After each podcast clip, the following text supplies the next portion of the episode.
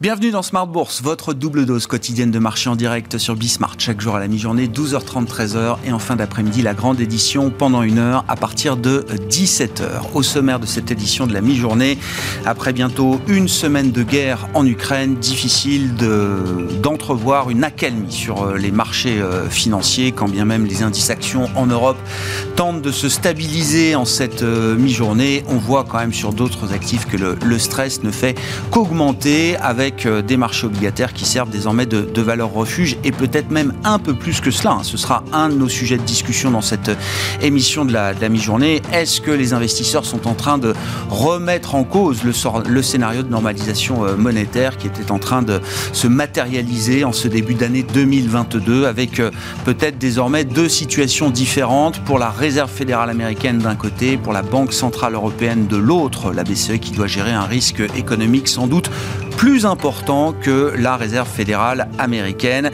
Nous aurons des prises de parole encore pendant euh, quelques jours avant les meetings du mois de mars, le 10 mars pour la BCE et 15 et 16 mars pour le meeting de la réserve fédérale américaine. Du côté des euh, marchés, on peut constater alors un peu de panique quand même sur les matières premières euh, avec une flambée des prix du pétrole et du gaz qui se poursuit. Le prix du gaz naturel en, en Europe bat aujourd'hui des records après avoir doublé en moins de 60 72 heures.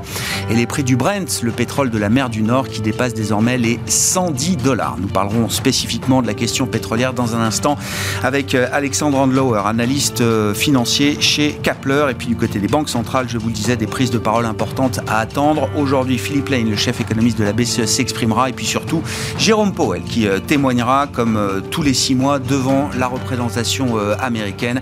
Jérôme Powell qui est attendu devant la commission bancaire de la Chambre des représentant cet après-midi.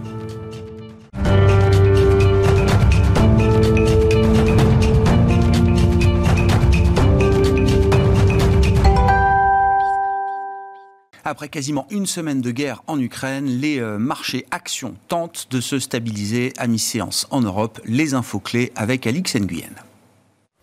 Un peu de vert à Paris à la mi-journée. On relève cependant que les prix des matières premières cumulées aux sanctions contre la Russie alimentent toujours les inquiétudes quant à l'impact économique de la guerre en Ukraine. Dans la zone euro, on relève par ailleurs que les prix à la consommation ont atteint un nouveau record à 5,8% sur un an, et ce, en première estimation du mois de février. La nette hausse de Total Energy dans le siège des cours du pétrole permet au marché de réduire ses pertes. Le groupe a renoncé à de nouveaux investissements en Russie sans envisager pour autant de se désengager du pays.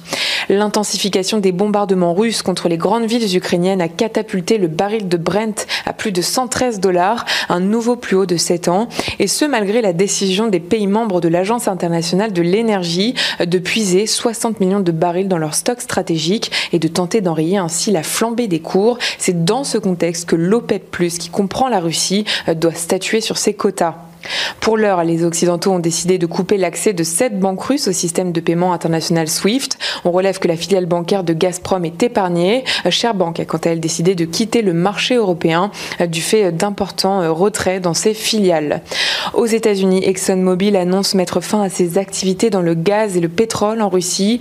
À noter que Bloomberg fait par ailleurs état de la réticence des traders et des armateurs à l'égard du pétrole russe.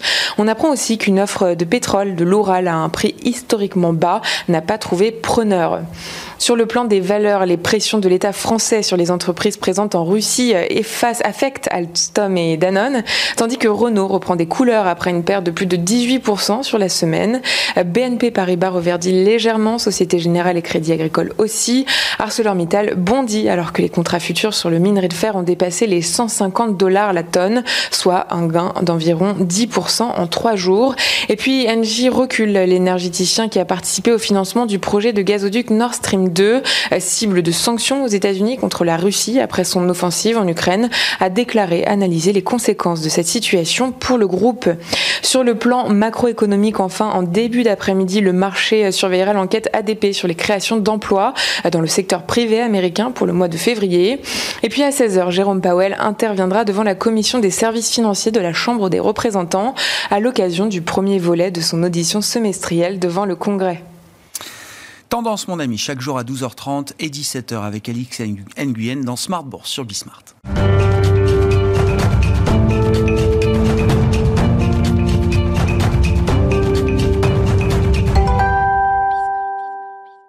L'énergie au cœur de la crise euh, géopolitique, nous en parlons avec Alexandre Andlauer pour entamer cette euh, émission avec nous par téléphone, spécialiste des marchés pétroliers et analyste chez Kapler. Bonjour euh, Alexandre, merci beaucoup d'être d'être avec nous. Il n'y a plus d'acheteur occidental pour le pétrole russe de l'Oural. Est-ce que c'est le constat qu'il faut dresser aujourd'hui, Alexandre?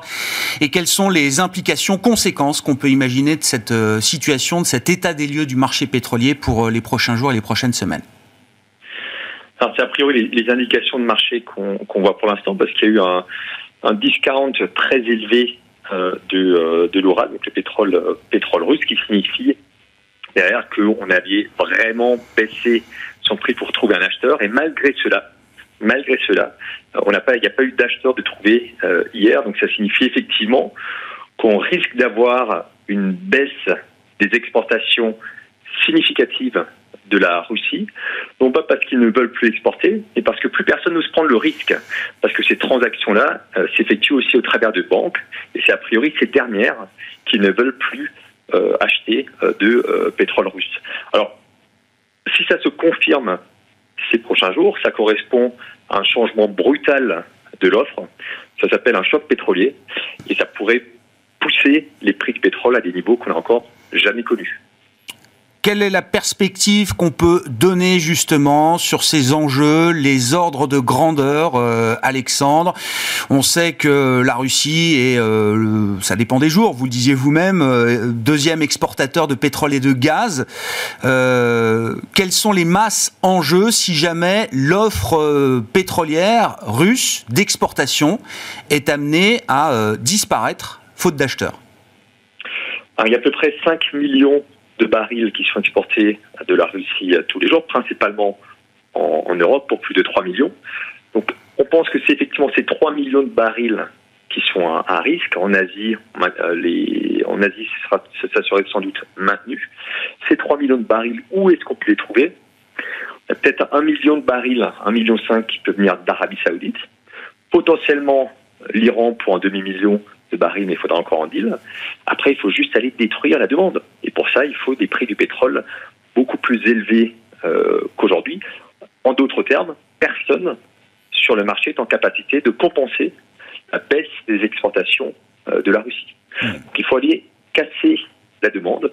La demande aujourd'hui, a priori, elle se casse pas à 110, elle se casse pas à 120 dollars de baril. On parle aujourd'hui d'un baril qui peut aller à 150, voire plus si effectivement les exportations tombent à zéro de la part des Russes. Hmm. Du côté de la demande, euh, Alexandre, hein, c'est un point que vous avez euh, soulevé.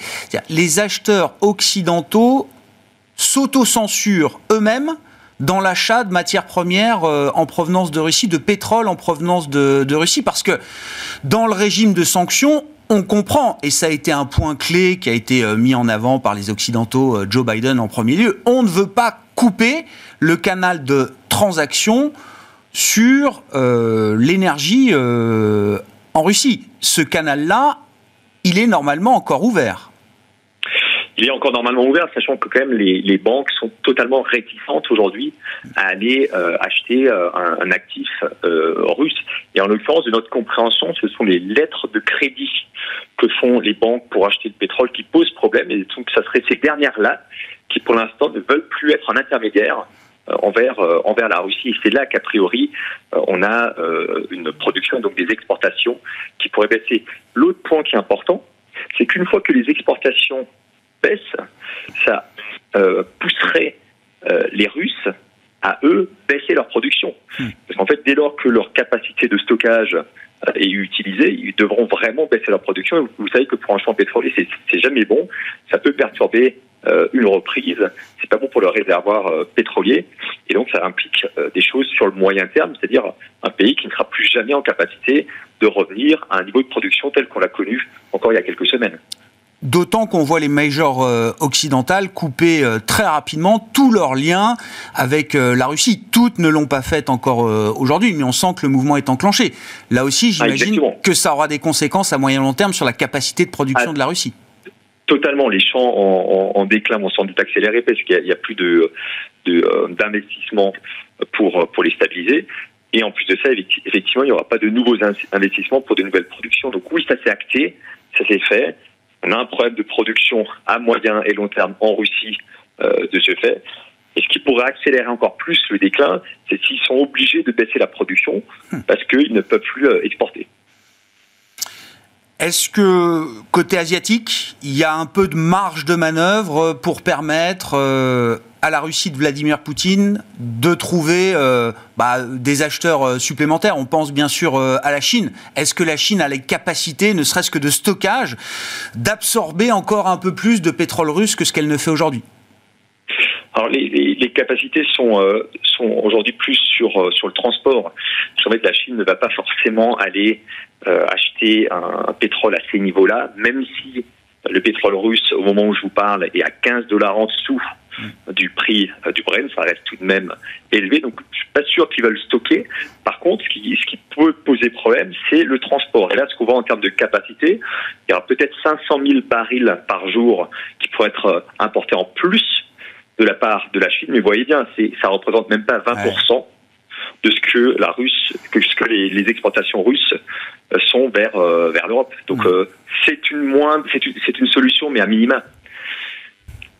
Bon, 3 millions de, de barils, hein, c'est ça, si je reprends le, le, le chiffre, Alexandre, 3 millions de barils qui, sont en risque et qui peuvent disparaître, effectivement, 3 millions de barils d'offres qui peuvent disparaître demain du marché, faute, faute d'acheteurs, et c'est un sujet majeur dans et un... ça s'appelle un choc pétrolier. Ouais. Dans un marché pétrolier qui était déjà extrêmement tendu avant même l'exacerbation de cette, cette crise et de cette guerre en Ukraine. Merci beaucoup Alexandre. Alexandre Andlower, analyste euh, pétrole chez Kapler, qui était avec nous par téléphone dans Smart Bourse à la mi-journée.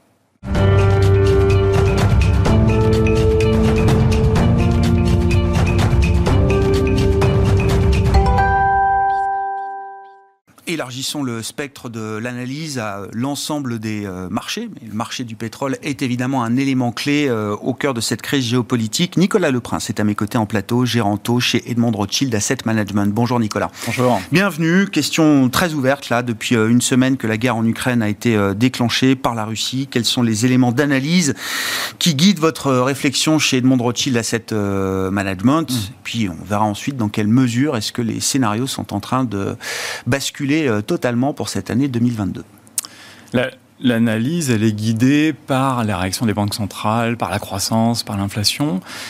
Dans la réaction de marché, pour autant, euh, oui, on peut se dire que les marchés actions ont déjà beaucoup baissé. Les taux, au final, depuis le début de l'année, ont légèrement monté, euh, quand même. mais on trouve que les marchés s'adaptent au fur et à mesure et ne capitulent pas.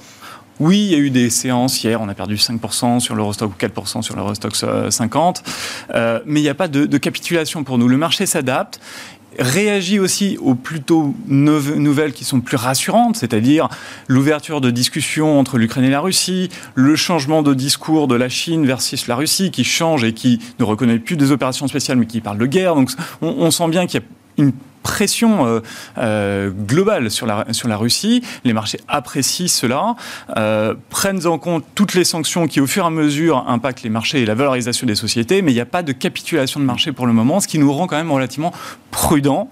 on sortait d'une année 2021 très bonne, on sortait sur une année 2022 qui devait voir un rebond après Omicron, voir une inflation se stabiliser. On n'est plus vraiment dans ce scénario-là. Donc entre la réaction de marché dans laquelle on ne voit pas de capitulation, et un scénario macro et inflation qui va pas dans le bon sens, on est encore relativement prudent globalement. Oui, le fait qu'il il faut l'expliquer toujours, hein, mais euh, parce que le marché a toujours cette fonction d'anticipation, euh, etc. Mais le fait qu'il n'y ait pas eu de capitulation, pour vous investisseurs, ça veut dire il faut être prêt au moment où il y aura peut-être une panique de marché. Tout à fait. Quand, quand on regarde par exemple des indices de volatilité sur tous les marchés, on regarde les marchés actions, on regarde le V2X, qui est la, volatilité de l'Eurostock 50, on est pas loin des 40%, ce sont des niveaux extrêmement élevés.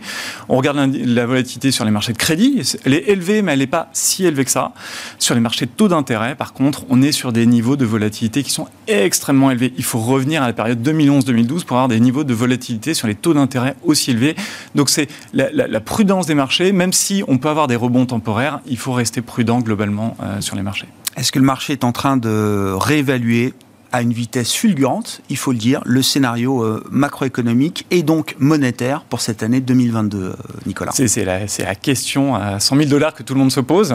Et, là, il y a un grand jeu euh, d'équilibriste pour les banquiers centraux si on commence par les États-Unis, les États-Unis, il faut avoir en tête que oui, il y a une guerre, oui, il y a des chocs pétroliers, mais le scénario de croissance n'est pas changé. On prend des, si on prend la, Banque centrale de New York, il y a un indicateur de prévision de, euh, récession dans les 12 prochains mois. On est à des niveaux historiquement bas. On a 6% de probabilité de, récession aux États-Unis. Euh, si on prend euh, dans les réactions des banquiers centraux, la Banque d'Angleterre a pris la parole, la Banque centrale européenne a pris la parole, la Banque centrale américaine n'a pratiquement pas pris la parole. Pourquoi? Parce que, encore une fois, la croissance n'est pas encore complètement obérée aux États-Unis et ils sont toujours bloqués par l'inflation. Euh, on est euh, sur toujours quelque chose dans lequel la Banque centrale américaine devrait remonter ses taux. Certes, elle ne va certainement pas remonter ses taux de 50 points de base comme c'était éventuellement attendu par les marchés en mars, mais on est sur un schéma où on va dérouler le plan de remontée progressive des taux et de quantitative tightening. Il faut avoir en tête que euh, il y a une différence, il y a une analyse qui a été faite par la, la, Federal Reserve de Kansas City entre les effets d'annonce et l'effet de réalisation. Quand vous parlez de quantitative easing, c'est très bon pour les marchés et c'est l'effet signal qui est extrêmement bon mmh. dès que vous l'annoncez, avant même que ce soit. Oui, avant les premiers achats, bien sûr. Ça, se passe bien. Sur le quantitative tightening, ce qui est quand même prévisible dans les 6 à 12 prochains mois aux États-Unis, c'est quand ça est réalisé que ça impacte les marchés. Et c'est pas quand c'est. Là, on sait déjà que ça va arriver. Tous les membres de la Fed depuis 6 mois nous en parlent. Donc voilà, on est, on est sur une fête qui ne devrait pas changer. Le discours de, de Jerome Powell va être crucial cet après-midi pour voir dans quelle direction il nous amène. Mais il faut comprendre que l'économie américaine est dans une position très différente de l'économie euh, européenne hmm. avant la crise euh, ukrainienne et que la crise, la guerre hmm. en Ukraine aura sans doute moins d'impact sur l'économie américaine qu'elle n'en aura sur l'économie euh, européenne. Dans, les, impacts de ce type de choc, hein, c'est souvent des impacts de confiance. Pour l'instant, on ne les voit pas ni en Europe ni euh, aux États-Unis. Quand on regarde les hard data les, ou les soft data, c'est-à-dire les enquêtes, on a encore eu l'ISM manufacturier il y a quelques jours aux États-Unis qui était encore très bon. On a des nouvelles commandes qui, qui continuent à être plutôt bonnes. Euh, donc de ce côté-là, il n'y a rien qui change pour les États-Unis. Est-ce qu'il y a un sujet quand même, parce que politique monétaire en temps de guerre, on fait attention à la liquidité, on fait attention à l'accès au dollar, mhm. j'imagine, dans un monde en crise sécuritaire euh, aujourd'hui. Est-ce qu'il y a un sujet de ce point de vue-là euh, que la Réserve fédérale américaine pourrait être amenée à, à traiter? Est-ce que c'est quand même des points majeurs qui mm. peuvent euh, bah, peut-être faire évoluer un petit peu la position de la Fed euh, sur les prochains jours, prochaines semaines On n'a pas d'indication de manque de liquidité en dollars globalement pour le moment. On a une interrogation sur la diversification des réserves de change de la plupart des pays émergents ou développés. Est-ce qu'ils vont garder autant de dollars? Euh, Est-ce que ça suite à ce qui se passe en, Russie? Euh, Mais pour l'instant, pas de crise de liquidité, au moins aux États-Unis. En zone euro, on a des indicateurs sur les indicateurs de liquidité qui sont les swaps c'est-à-dire c'est la différence entre les taux swap qui sont des taux sans risque et des taux allemands. La différence entre les deux, c'est vraiment un indicateur de liquidité, mmh. de stress sur, sur les marchés, sur le système bancaire. Et là, on est sur des niveaux extrêmement élevés. Encore une fois, il faut revenir à. On est plus haut sur, en, en termes de stress que mars 2020. On est, il faut revenir pratiquement à 2011-2012 pour avoir des niveaux plus élevés en termes de stress sur cette liquidité en zone euro. Donc on sent bien que la Banque Centrale Européenne doit faire quelque chose. Aux États-Unis, on n'a pas du tout ce type d'indicateur pour le moment. Oui, c'est-à-dire que la Fed doit continuer de faire ce qu'elle qu'elle avait prévu de faire. Mm. La BCE va devoir se montrer euh, créative. Je ne sais pas si le mot est juste, mais euh, enfin, quel est le risque auquel euh, l'économie de la zone euro fait face aujourd'hui. Est-ce que c'est un risque de stagflation? Est-ce que c'est un risque de récession. On parlait d'un choc pétrolier euh, majeur, peut-être en formation euh, euh, dans les prochains jours, les, prochaines semaines. Mhm. Je ne sais pas si la BCE aura toutes les réponses le 10 mars mhm. prochain, mais forcément, j'imagine que la balance des risques a, été complètement bouleversée là. Oui, exactement. première chose, c'est que ce qui est bien, c'est qu'on est encore bien en amont des réunions des banques centrales, donc on est encore en dehors des quiet periods et peuvent encore s'exprimer. On, disait tout à l'heure qu'on a Lane qui va s'exprimer, on a Lagarde qui s'est exprimé, on a des membres de la Banque d'Angleterre qui se sont exprimés également. De ce côté-là, euh, ils auront du mal à réviser euh, leur scénario de croissance fortement à la baisse dans les, prévisions qu'on aura au mois de mars. Ce qu'ils vont nous dire, c'est qu'ils vont élargir la distribution en disant que les risques sur la croissance sont beaucoup plus importants. Ils vont nous dire que les risques sur l'inflation sont bien orientés à la hausse, ça ils nous l'avaient déjà dit, mais sur la, BCE, il faut avoir en tête que les attentes de croissance dans les derniers chiffres macroéconomiques de la BCE, sur 2022 c'est 4,2%, c'était 2,9% en 2023. Certainement ça sera revu à la baisse. Les premières estimations des marchés sont pour une baisse peut-être de 0,5 à 1%, si on en reste là. Et que dans six mois, je ne dis pas qu'on ne parle plus de la crise ukrainienne, on est sur quelque chose qui passe qui se normalise. Qui, voilà, avec un chemin de croissance qui reste bon. On est censé sortir d'Omicron, avoir un rebond. Il, le rebond, il aura lieu. Au lieu d'avoir peut-être 8% de croissance au deuxième trimestre cette année, on aura peut-être plus que 6. Si on en reste là avec peut-être 0,5 ou 1% de croissance en moins, oui, c'est gros pour la zone euro, mais ce n'est pas euh, matériellement différent d'une croissance qui est au-dessus du potentiel globalement en zone euro. Donc il n'y a, a, pas de changement sur, euh, sur la Banque centrale. Donc il faut faire attention à la stabilité financière il faut faire attention euh, au chemin de croissance. Si on regarde les mêmes choses, les hard data et soft data, on a les, les expectés, les, les, attentes, les attentes, excusez-moi, côté euh, des, des, chefs d'entreprise allemands qui sont toujours plutôt bons. Pour l'instant, on n'a pas de choses qui se grippent en zone euro on a un souci sur l'inflation que les gouvernements vont devoir adresser. Euh, parce que euh, faire un bouclier contre la hausse des prix des matières premières pour éviter une baisse de la consommation trop forte, c'est vraiment quelque chose qui est discuté à la Commission européenne, qui a été fait partiellement par la France avec le bouclier inflation, qui doit être généralisé, sur lequel, par exemple, le, le, Premier ministre espagnol s'est déjà euh, étendu sur le fait qu'il fallait certainement revoir et ne pas respecter les règles budgétaires européennes globalement. Hmm. Et donc le risque pour la BCE, à ce stade, c'est toujours le, le risque d'une spirale euh, prix-salaire euh, déclenchée notamment par la forte hausse des prix de l'énergie, gaz, euh, mhm. pétrole, électricité, mhm. etc., qui se répercute en cascade désormais sur un certain nombre de produits, d'items, mhm. voire de, de, services. C'est toujours ce risque, toujours, la boucle prix-salaire là, qui va être surveillée par la Banque Quand on voit le chiffre d'inflation qui est sorti à 11h, 5,8%, on sait il y a 3,5% qui viennent de l'énergie. Ça, ça monte, ça va continuer à monter, ce qui fait qu'on sera bien au-dessus les autres catégories continuent à monter. Quand on regarde l'inflation cœur, elle est à 2,7%. Quand on regarde les indicateurs de croissance des salaires, on sait très bien qu'en 2021, c'était relativement limité. 2022, globalement, ça devrait être limité sur 2022. Certainement au-delà de 2% ou autour des 2%. La question, c'est 2023. Et on a beaucoup de discussions entre la microéconomie et la macroéconomie chez le monde mmh. entre ce que nous gérants actions qui discutent avec toutes les boîtes de, ressources humaines euh, peuvent nous apporter en termes de lecture macroéconomique, puisque macroéconomiquement, on ne le voit pas, les hausses de salaire de façon très importante. Donc à moins de 2% au global en agrégé en zone euro aujourd'hui. Microéconomiquement, ça semble quand même s'orienter très significativement à la hausse. Et donc, et donc, la réponse, pour une banque centrale constituée comme la BCE, la réponse, c'est de, c'est d'être, normaliser. C'est de normaliser en étant quand même très prudent sur la stabilité financière. Je pense que c'est vraiment. Et justement, avec quel outil on reste prudent sur la stabilité financière? Parce que je rappelle la séquence, hein, mm. elle peut évoluer, mm. mais si on veut normaliser, il faut arrêter les achats mhm. beaucoup plus vite que ce qu'on imaginait. En tout cas, c'est la séquence telle qu'elle a été confirmée encore récemment par les membres de la, mhm. BCE. Est-ce qu'on perd pas une ligne de défense majeure quand même si on est obligé d'arrêter les achats nets d'actifs beaucoup mhm. plus rapidement dans une période aussi euh, trouble que celle-là? C'est compliqué. C'est une vraie opportunité pour la Banque Centrale Européenne de pouvoir remonter les taux à zéro. La seule chose, c'est que s'ils gardent leur séquence, en effet, ils doivent arrêter les achats. Ça semble extrêmement compliqué. Donc, dans le planning, on arrête le PEP fin mars. Ça, c'est déjà acté. On continue l'APP, donc les achats d'actifs, mais pour des montants qui sont plus faibles. La question, c'est que normalement, les indications des différents banquiers centraux avant la crise ukrainienne étaient qu'on pouvait accélérer l'arrêt de l'APP au troisième trimestre, certains parlaient de s'arrêter dès juillet.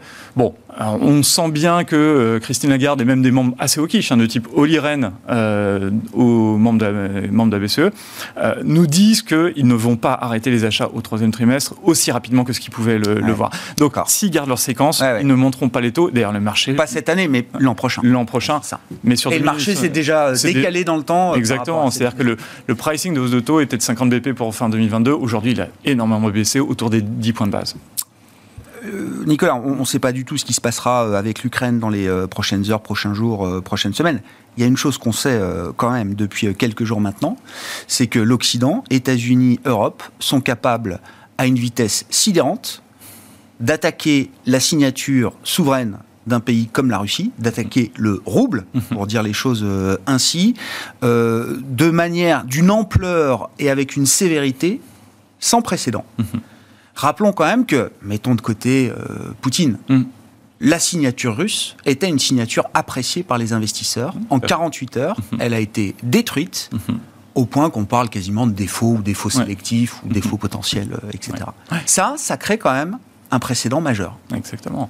La Russie, c'est un gros poids dans beaucoup d'indices obligataires. Euh, avec les sanctions qui ont, été imposées, toutes les obligations russes sont en train de sortir plus ou moins de tous les indices obligataires. Euh, on a les indices ICE, Bank of America, euh, qui ont déjà annoncé qu'ils allaient sortir cette semaine les, obligations russes de tous leurs indices. JP Morgan est en train de discuter sur les indices obligataires émergents également de toutes les obligations russes. Mais c'est sûr que vous les vendre une obligation russe aujourd'hui, vous la vendez 10 centimes du pair. C'est extrêmement faible. Ça nécessite de revoir euh, les pays sur lesquels potentiellement il peut y avoir des sanctions. Il y a déjà eu des sanctions, mais c'était des pays qui n'étaient pas exposés, qui n'étaient pas gros dans le monde obligataire. On parlait de l'Iran, on parlait peut-être d'autres pays, euh, peut-être d'Amérique centrale ou euh, Amérique du Sud. C'était des pays qui étaient très peu présents dans les indices. Là, on parle d'un pays qui est quand même extrêmement gros dans les indices et qui se voit bannir euh, globalement. C'est un, nouveau type de risque qu'il va falloir intégrer dans euh, les marchés euh, Encore une fois, la Russie est un pays aux excédents multiples. Hum. courants, commerciaux, etc. Il hum. n'y a pas de faiblesse bilancielle, j'allais dire, de la Russie qui peut justifier effectivement qu'on prête la dette fondamentalement. Avant cette crise, la, la situation en effet fondamentale de la Russie, avec très peu de forces excédents extérieures, très peu de dettes, très peu de besoins de financement. C'était quelque chose qui était très apprécié par les marchés financiers, une bonne liquidité et des positions qui étaient relativement longues. Là, le, marché est en train de prendre la porte de sortie et la plupart des acteurs ont déjà sorti leurs expositions. Nous, dans tous nos fonds obligataires, nous n'avons plus de Russie.